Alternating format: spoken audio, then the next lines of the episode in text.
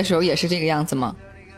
你叫错名了啊，陈峰老师，陈峰。对，人下意识的时候说出来那个就是自己思念的人是吗？不是不是不是，我就 我就是跟他搭档习惯了。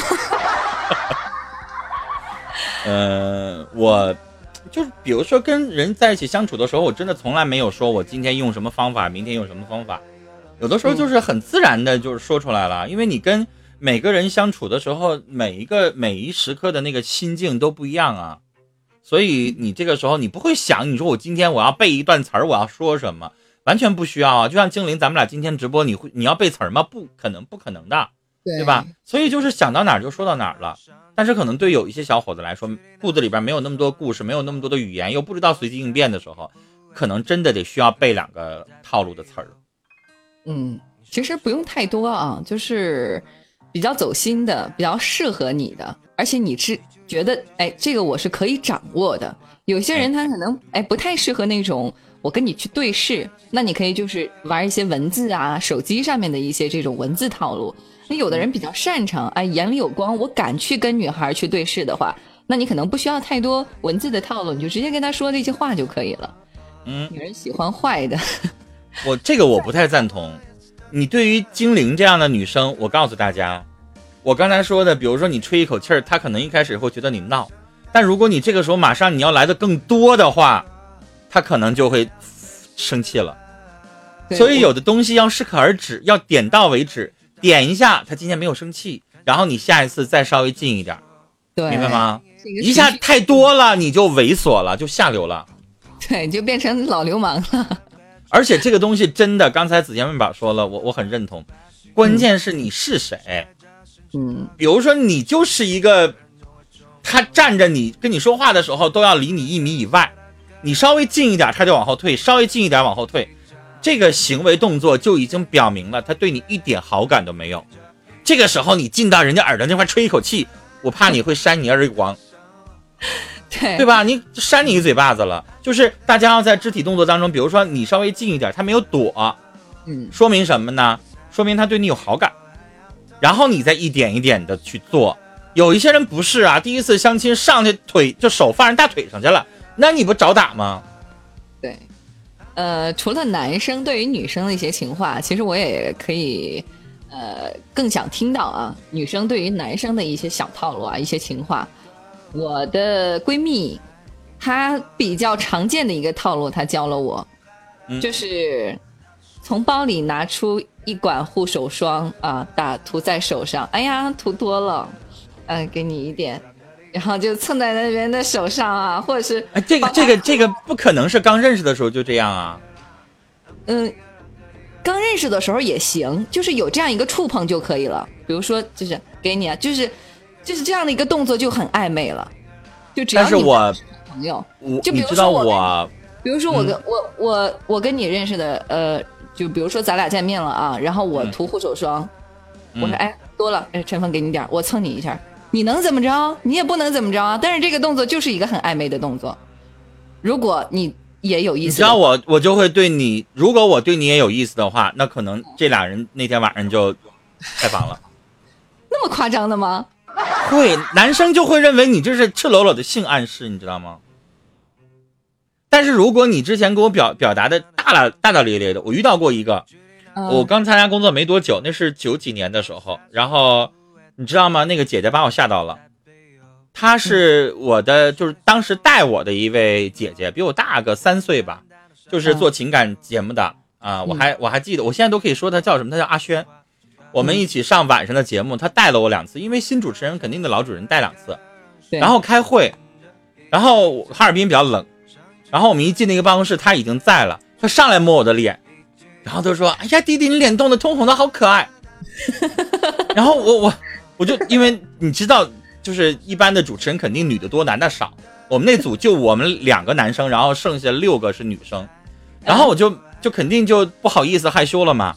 然后开会开会吧，正好没有那么多椅子，然后他坐我腿上了，然后说：“弟弟，我坐你腿上了。”打那儿之后，你觉得我会怎么样？你跟他滚床单去了吗？不应该啊，你应该跟他保持距离了。我就保持距离了呗，因为我被吓到了。我一猜就他，就他做的这个就有点，但是我后来觉得啊，就是慢慢有了年纪之后，我会觉得他是完全大大咧咧的人。对，如果他要是想套路你，他不会当着别的主持人的面儿，我们开会呢，坐我腿上。那就是一个大大咧咧的，对你没有完全没有任何的性的幻想的人才会这么做。真的有性的幻想的时候，我觉得他会有一点点不好意思的，而且他会顾及别人的想法。就举举个例子，精灵，你现在喜欢这个男生，你会坐我腿上吗？当着那么多人的面儿，不可能。因为这件事情做出之后，我没办法估计他的后果，就是他会报道。我考虑的多了之后，我反而不敢去做。对，因为你知道，比如精灵，你要喜欢这个男生。你反倒就会害羞，因为你怕我对你有想法、有看法。对，反倒是没有什么想法的人，他才会这么做。所以我那个时候小的时候，当然我一定会躲，我我我就不敢跟那个姐姐单独在一个办公室。真的，我一点都不夸张，真的不敢了。他那会儿，但是，对，但是后来他啊，他单身，他单身。他我之所以敢说，因为我确定他现在在澳大利亚生活。要不然我背后说人家也不好，好吧？嗯，我们所以就是就是刚才精灵说的，就是这是女生对男生的套路。你再讲两个呗？你有过什么样的套路？我有过什么样的套路？我我我没有什么套路哎。你从来就是没有主动过，或者从来没有给对方一些暗示，所以你才会这样。我就会比较直接，就是啊，你直接告诉啊，我喜欢你啊。不是啊，我就说，嗯，加个微信吧，或者是，或者是那个。OK。我我会用一种方式，就是不是，我就是说，比如说，嗯，比如说他是哪个部门的，我可能会需要他帮助。我说，哎，我这边有个什么文件，我你加个微信吧，我传给你之类的，然后就是跟他聊天啊之类的。但是你们大家发现了吗？刚公屏上有人说精灵不套路，精灵被动的。你没发现精灵喜欢他真会要，但是精灵你知道你长这张脸，或者是你你因为是你你要他真的可能也就给啊。对，就是基本上都是这样的。就是你不是那种看起来很风骚的人，原谅我用这个词儿。行行。所以就是可能大家就会认为你要了你人畜无害，我给啊，而且大家的男人嘛。都愿意帮美女的忙，对对。但是你知道我录像的时候，因为呃那个大城小爱就是电视相亲节目嘛，就一堆男嘉宾一堆女嘉宾，然后男生管我要微信，我几乎都给，嗯，女生管我要微信，我有的时候是比较警觉的，尤其是那他老管你要微信，老管你要微信，然后我就特别不想给，我会有这样的感触，我就会觉得有的时候女生太主动了，你就不想接触，你会觉得。这个人可能容易给你带来一些麻烦，或者是容易甩不掉，或者是容易怎么地，反正就是那种贴树皮的那种人，男生会比较抗拒、比较排斥的。对，所以我这个前提呢，就是我们两个可能是熟识的，他知道我是什么样性格的人。如果在大马路上遇到一个人的话，我要微信就只有一种可能，就是比如说我手上没现金了，我现在需要一个做什么一个事儿，必须要用现金，我可能就会去。我说哎，不好意思，那个，我我能微信给你转个账吗？我身上没带现金，我要买个什么什么什么东西，那个方便吗？他，这也算是一个套路了。这个，因为这个东西，就大家完全可以做一个电视节目。嗯啊，这个东西就真的要看颜值了。精灵可能能要到，但是如果你是一个矮穷矬的一个小小子的话，就完了。我过年的时候去到一个。就是咱们地坛的那个庙会，北京，我去那边玩了一下，然后那个地坛的庙会呢，是全部都是现金，它是不支持支付宝的，就是所有小摊儿都是收现金。结果我就不知道这个事情，走在这个一堆就很饿又很渴，然后我就说实在不行，硬着头皮我就找单身的男性啊，然后看起来还比较时尚的啊，就过去我说我说不好意思，我那个没拿现金，我可以。那个微信给你，你要了多少钱？我一共要了四百块钱，然后是两次，因为他那个东西我没想到有那么贵，就是那小摊儿吃的都很贵，大概一串羊肉串是二十五一串啊，然后就买四串的话就就一百块钱就没了，然后，呃，第一个男生是直接给我转的账，然后呢就把现金给我，我给他转的账，把现金给我了。第二个男生是一个稍微胖一点的，然后手上戴的表也是，就一看就是比较高级的。他跟几个朋友在一起，但是我逮住了他，他在前面走。呃，这时候就出现了一个问题，我就我说我说不好意思，那个我没拿现金，他说多少？我说我说两百块钱就行，他说拿去吧。他的意思就是说不用不用还，让我加了他，然后不用还，然后这时候他几个哥们儿就全部都过来了，啊是吗？这是这个你都不要不要还的是吗？就是他们几个就在那要钱，那你也给我两百呗。然后我就觉得，哎呀，真的是就是你如果是女生的话，还是在比较占优势。当然，而且尤其是他跟他哥们儿在一起，你知道吗？这种时候他更愿意，就是怎么说呢，冲大头呗，就这个意思呗。对，如果他自己的话，可能还好一点。对，嗯，是的，要面子，对这个话对，显摆。嗯，美女当然会会占便宜。对，所以如果你是女生的话，你可以用一下我这些方式啊，嗯，来去跟别人沟通，我觉得都还可以撩一聊。好的，我们聊了这么多啊，大家可能没有那么多的情话要分享。那我跟精灵这边，我们两个人，呃，给大家分享几个句子吧，然后用我们的声音给大家播两句。精灵应该有先找好的吧，给大家分享两句。嗯。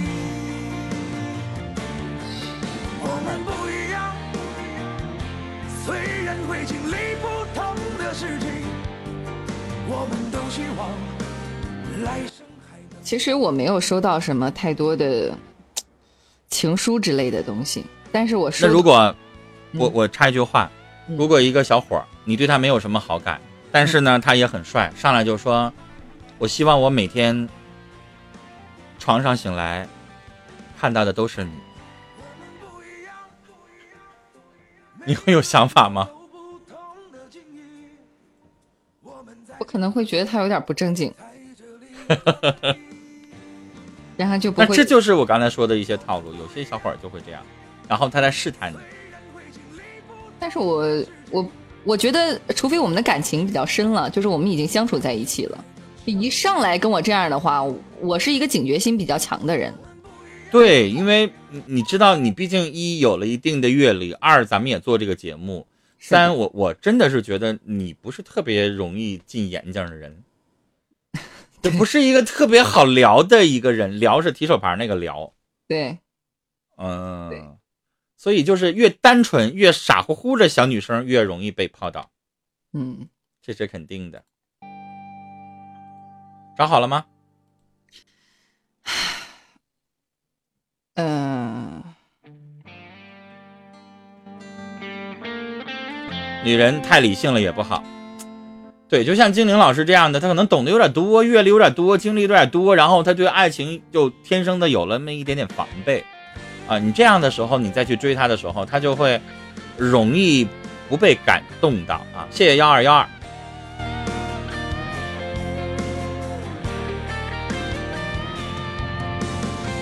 好了，你自己放音乐呀。这个是一个人写给我的一首诗，写给你的。对，算是前男友，不是不是不是，就是一个仰慕者，算是吧，嗯，对，就写了 OK，是，然后给大家读一下这首诗，可能可能有些人可能有点不太懂啊，那我给大家读一下，我找一个稍微节奏慢一点的歌曲啊，这首诗的名字叫做《精灵》。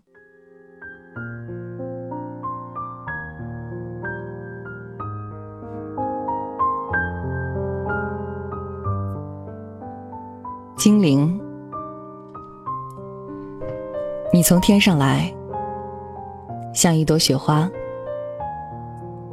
我将你藏在冰冷、沉默的春的气息，落在我的脸颊。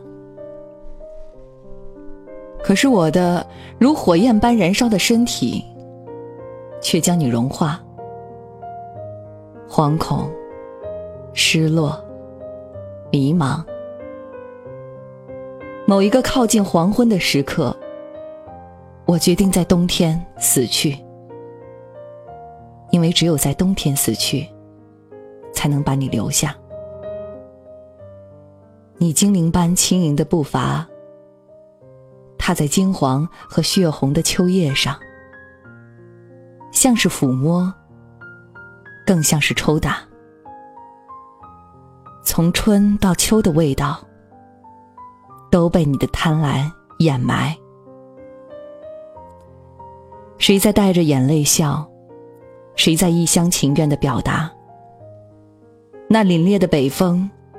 只将枯枝疯狂的摇摆。你的眼睛明亮、透彻又迷离，让远山不再迷蒙，让静水告别了清澈。太阳的光也显得无力，成为辉映你的工具。一切合理都被颠倒。一切生命，在你雪白的婚纱中，享受着最后的时刻。来吧，精灵姑娘，我已躺在你的怀抱，身体接近了你的温度，覆盖我的身体吧，静待来年花开。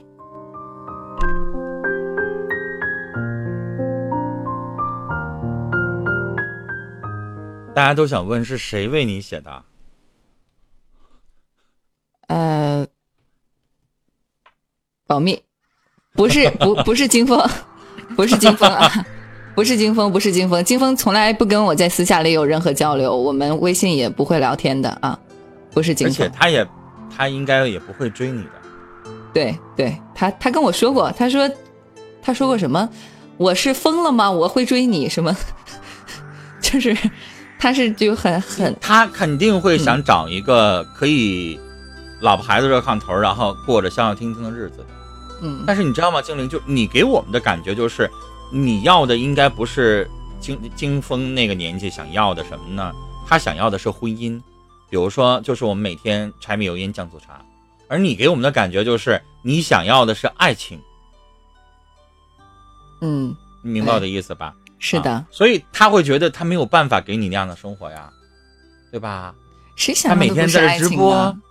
我觉得好多人想要的都可能是爱情吧。我采访一下你，不是？其实我我有很多的时候会问啊，为什么现在女性愿意抱怨，然后有各种各样的要求，然后吵架达不到的时候，甚至有一些女性参加了一个闺蜜的婚礼，然后回来就会跟老公就开始吵架，什么意思呢？就是呃。女人想嫁给的是爱情，所以她认为婚姻是谈情说爱，所以结了婚之后，女性又需要男人挣钱，又需要男人有责任感，又需要男人管管孩子，没什么事儿的时候帮我分担点家务。然后呢，不觉得我们女人应该干嘛呢？就是说，她认为说洗衣服、收拾屋子、做饭，凭什么女人做？带孩子，男人为什么就不能做一点？我也工作，凭什么你就回来就这个样子？这就是两性之间暴露了。男人会觉得婚姻就这样啊，两性分工了。那做点家务，女性多做一点，这不很正常的事儿吗？如果你连这个都跟我吵架的话，那咱们俩怎么过呀？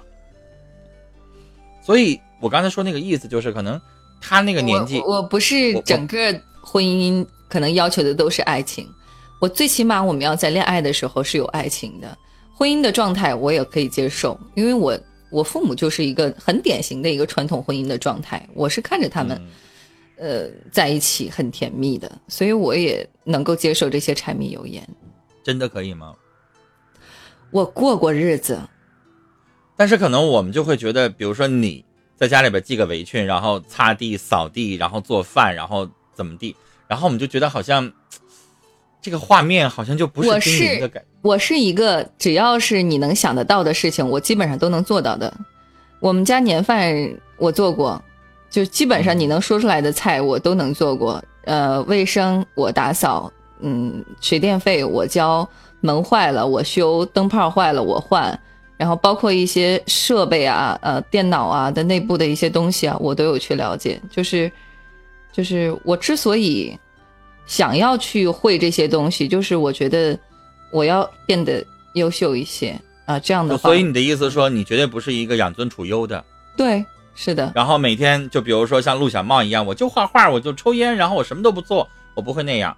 嗯，我觉得那样的他只有光彩的一面，因为我可能对于爱情，我有一个我的追求的一个东西，那我凭什么拥有它呢？我凭什么这么自信呢？你自己几斤几两，你自己不知道吗？所以，那你既然要求这么高的话，你得配得上啊！你最起码也得是一个优秀的人呢。